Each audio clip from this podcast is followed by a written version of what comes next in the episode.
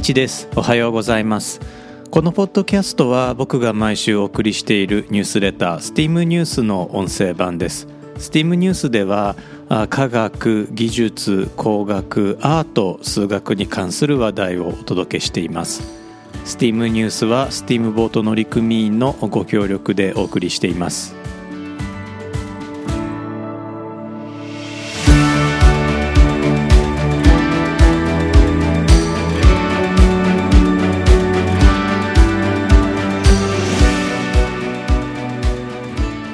改めまして1です、えー、このエピソードは2022年の2月27日に収録しています。今回のエピソードは電磁波兵器は SF じゃないをテーマにお送りしていきます。どうぞ最後までお付き合いください。僕が小学校3年生の時先生からこんな質問が教室に向かって出されました。みんなが知っている雲の種類は当時図書室で雲に関する本を夢中になって読んでいた僕は手を高く上げて立ち上がって答えたんです。曇り雲って。教室中が笑いました。先生も笑いました。僕は恥ずかしい思いをして席に座りました。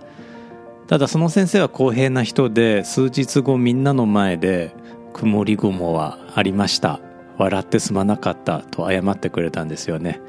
えー、ちなみに曇り雲なんですけれども学名を漱石雲またはストラトキュムラスという割とありふれた雲なんです。なぜこんな話をしているかというとですね、えー、以前ですねとある政治家の方が国防政策に関する質問を受けて、電磁波兵器による敵基地攻撃能力について言及したことがあったんです、電磁波兵器です、強い電磁波などいろいろな方法でまず相手の基地を無力化するというようなことを発言されたんですね。これに対してえー、まあ今ネット論客として知られている実業家のひろゆきさん。これまあ後で訂正されたかもしれないんですがこんなことを言われたんです。その政治家に対して漫画好きの中学生以下の知識ですねというふうにね、えー、言われたんですね。でその政治家さんが言われた電磁波兵器というのが、まあ、実在するのかそれとも漫画の中だけの妄想なのかということが、まあ、争点になるわけなんですけれどもこれは電磁波兵器はですね、えー、存在しますおそらく九段の政治家もそれからひろゆきさんも電磁波兵器と呼んだ時に、まあ後で、えー、お話しする EMP 攻撃 EMP 兵器というものをね、えー、想定されてると思うんですが、まあ、その前にそもそも電磁波兵器というのが存在するのかというお話、まあ、紀元前まで遡ってお話をしていこうと思います。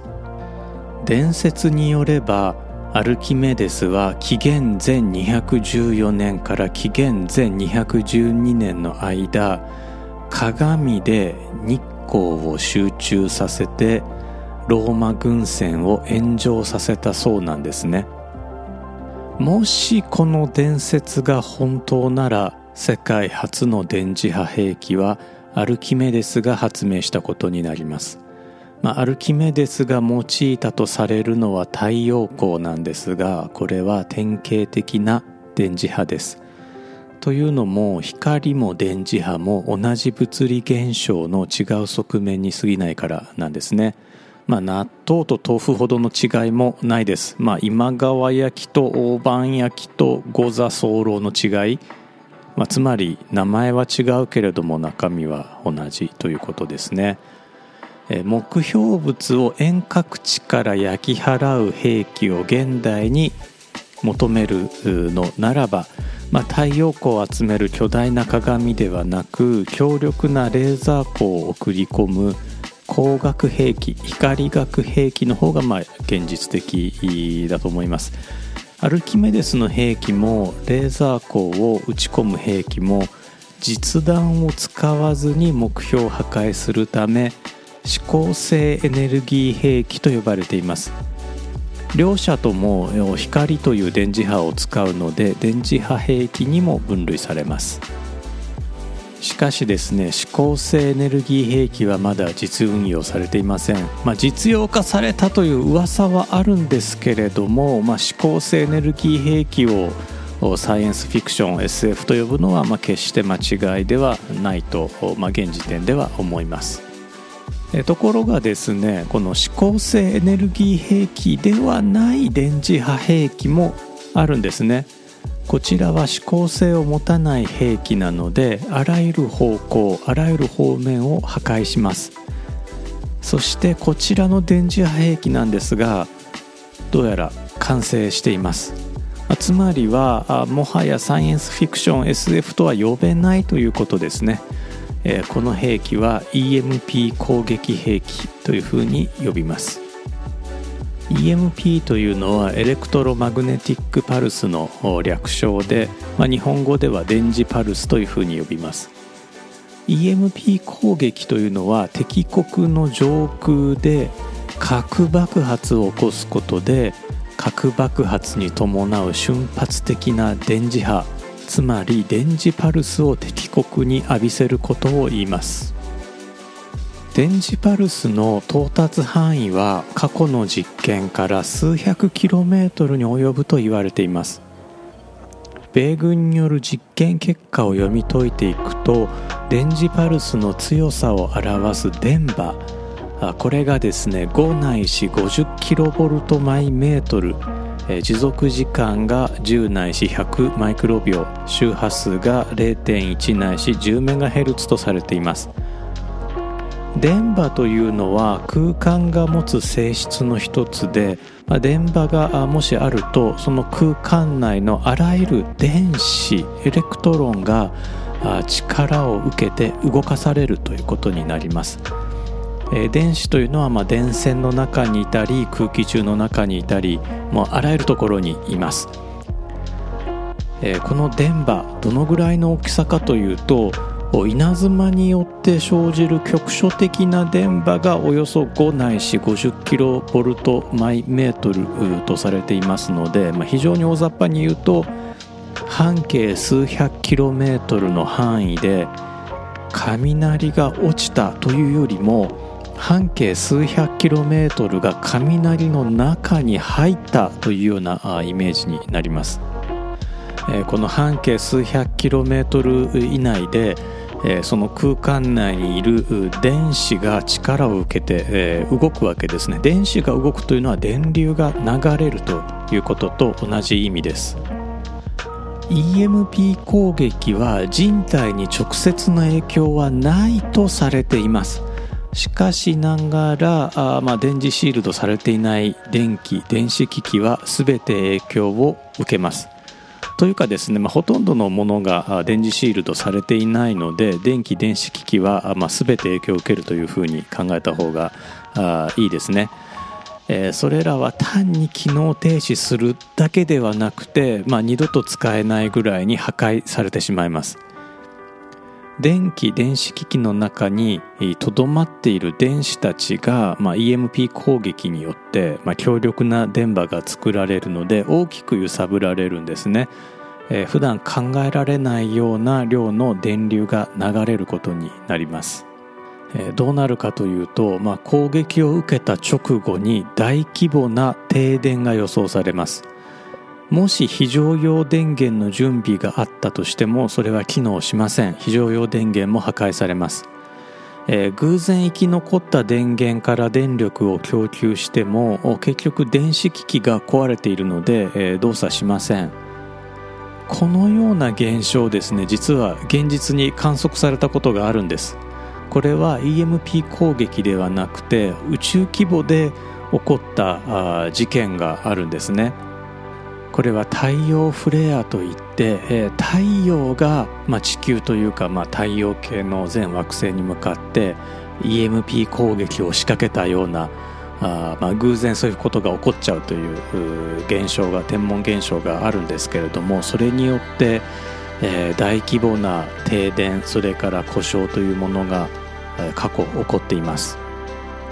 EMP 攻撃によって電気インフラが止まると水道もほどなくして止まります、えー、電気系統が故障すると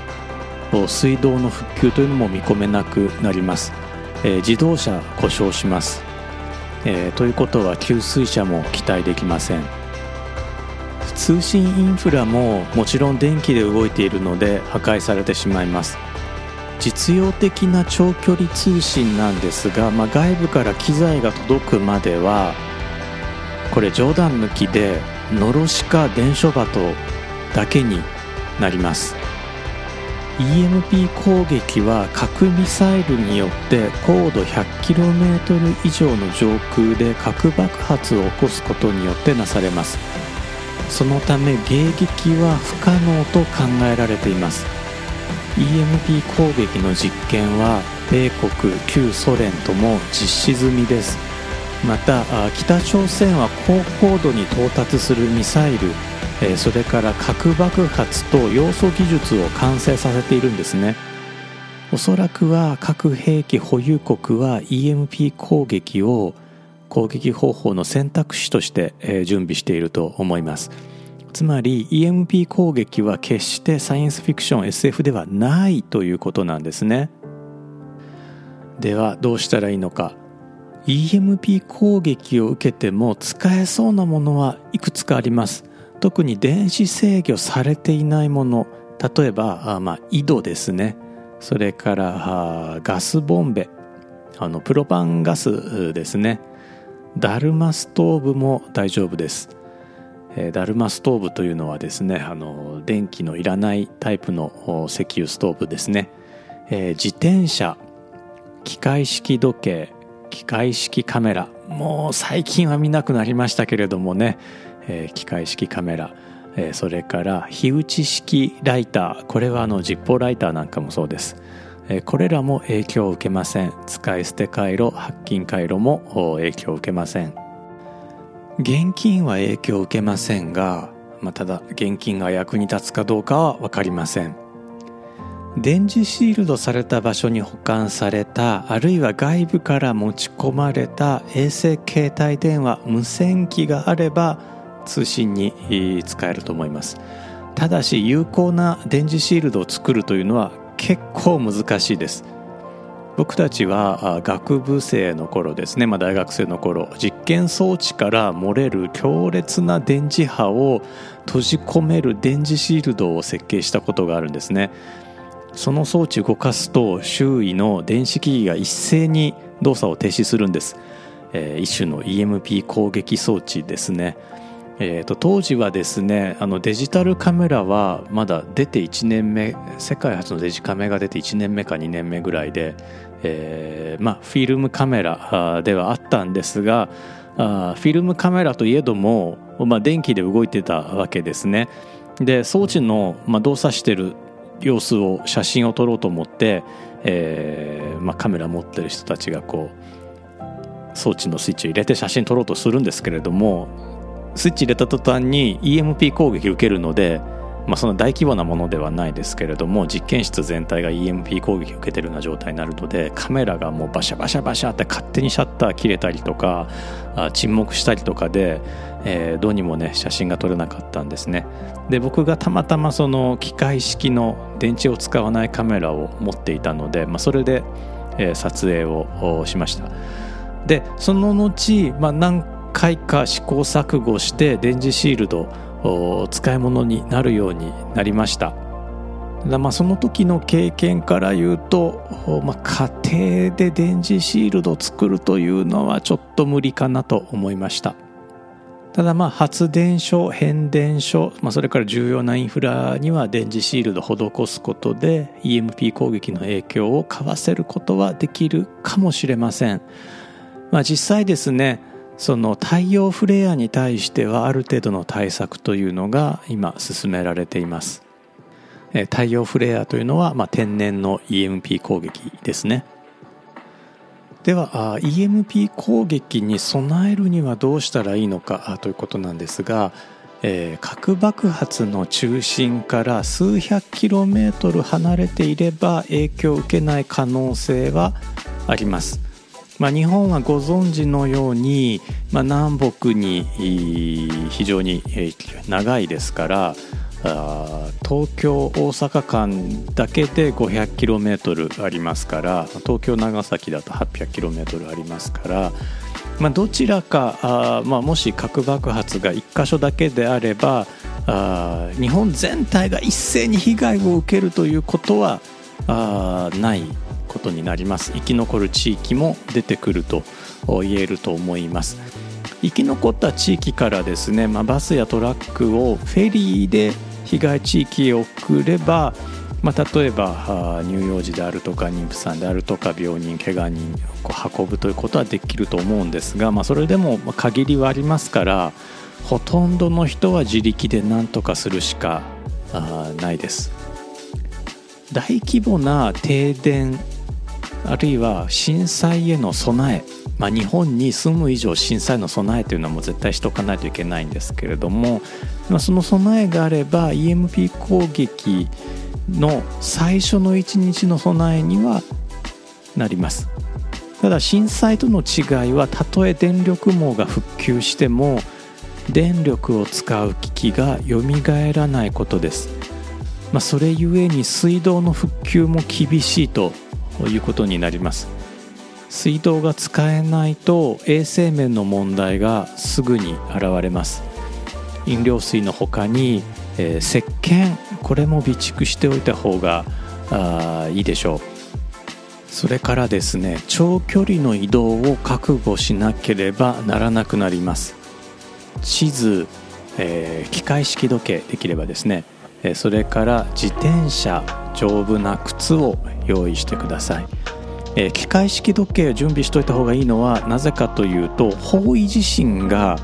コンパスですね。コンパスが破壊される可能性が結構高いんです。で時計があれば方角が読めるので、えー、まあ、機械式時計針式のね、え、手巻きか、まあ、自動巻きかどっちでもいいんですけれども機械式時計があると、えそれから紙の地図があると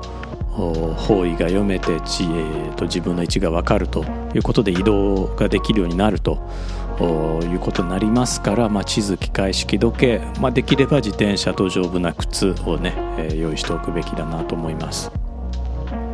日本から見るとですね一番 EMP 攻撃をしてきそうなのは北朝鮮ということになるんですが逆に日本から敵基地を無力化するために EMP 攻撃を仕掛けようとすると、まあ、核ミサイルによる EMP 攻撃というのは影響の範囲が大きすぎますし、えー、それに、えー、日本はあの核の非保有を宣言しているので核爆発を利用した EMP 攻撃というのは行えません。まあ、そこでですねこんなことが考えられているんです。あの巨大なバッテリーと電磁波発生装置をミサイルの弾頭につけて敵基地の近くに落とそうという研究なんですね。え日本の防衛省も研究をしています電磁波発生装置というのはもうすでに、えー、既存のテクノロジーとしてあってですねこれはもう僕が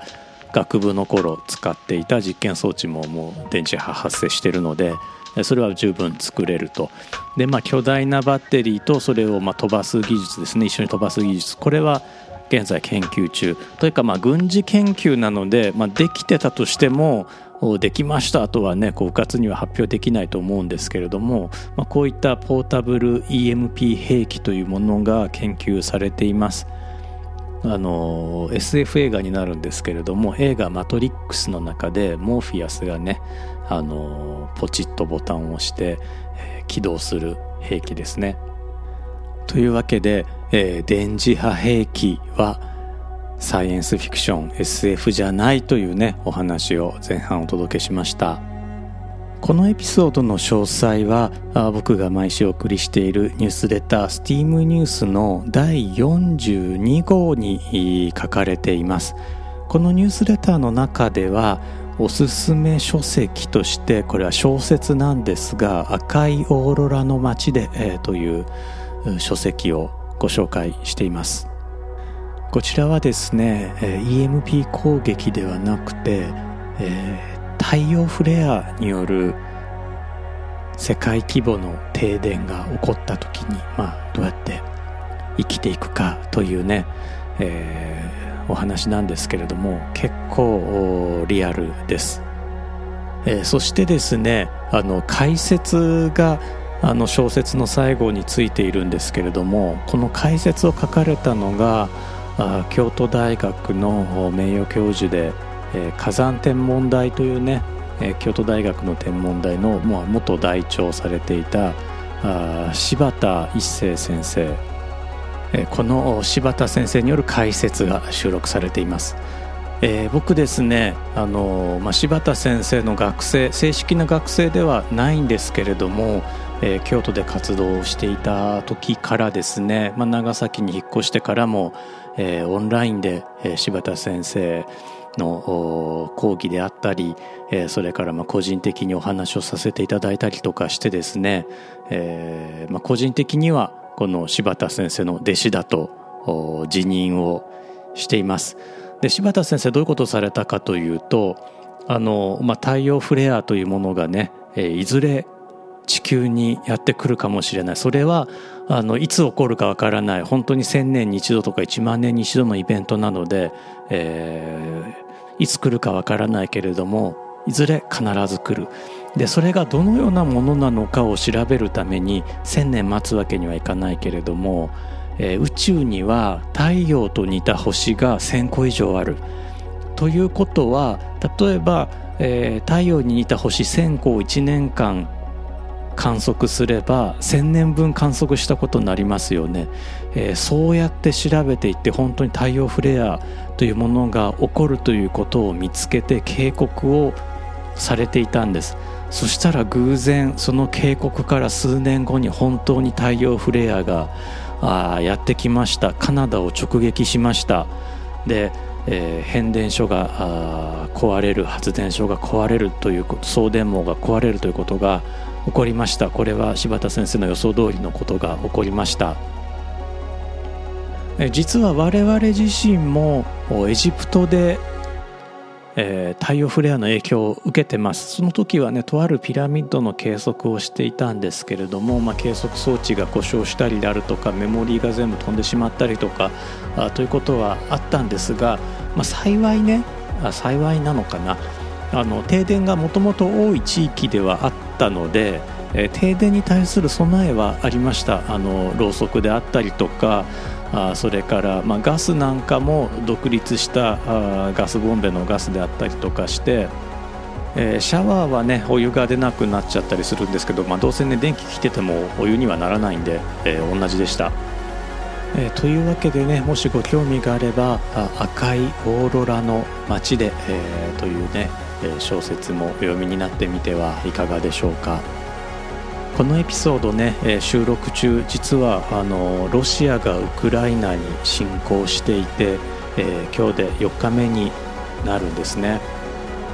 ロシアがなりふり構わなくなってきたのでひょっとしたらその EMP 攻撃ということもあり得るんじゃないかと思って、えー、今回はですね電磁波兵器 EMP 攻撃の話を、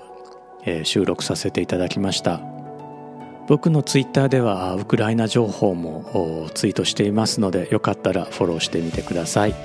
今回も最後まで聞いてくださってありがとうございました。いちでした。